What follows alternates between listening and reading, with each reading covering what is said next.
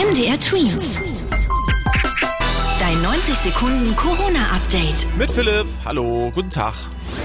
In den USA könnten bald Kinder ab fünf Jahren eine Impfung gegen Corona bekommen.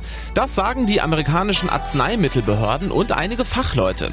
Da die Corona-Zahlen auch bei Kindern weiter ansteigen, sollen diese ebenfalls durch eine Impfung geschützt werden.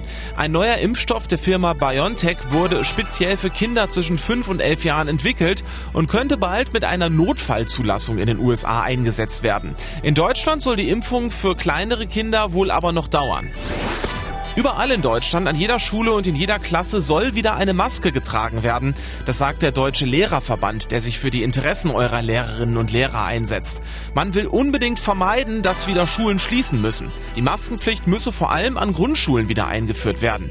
Grund sei ein fehlender Impfstoff für Kinder zwischen 5 und 11 Jahren, heißt es dazu noch vom Lehrerverband. Die armen Länder auf der Welt bekommen nach wie vor viel zu wenig Impfstoff. Das Kinderhilfswerk UNICEF kritisiert momentan, dass reiche Länder wie Deutschland oder die USA rund 15 Mal so viel Corona-Impfstoffe pro Kopf bekommen hätten wie ärmere Länder.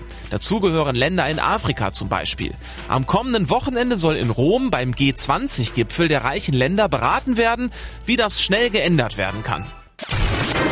MDR Twins. Dein 90 Sekunden Corona-Update.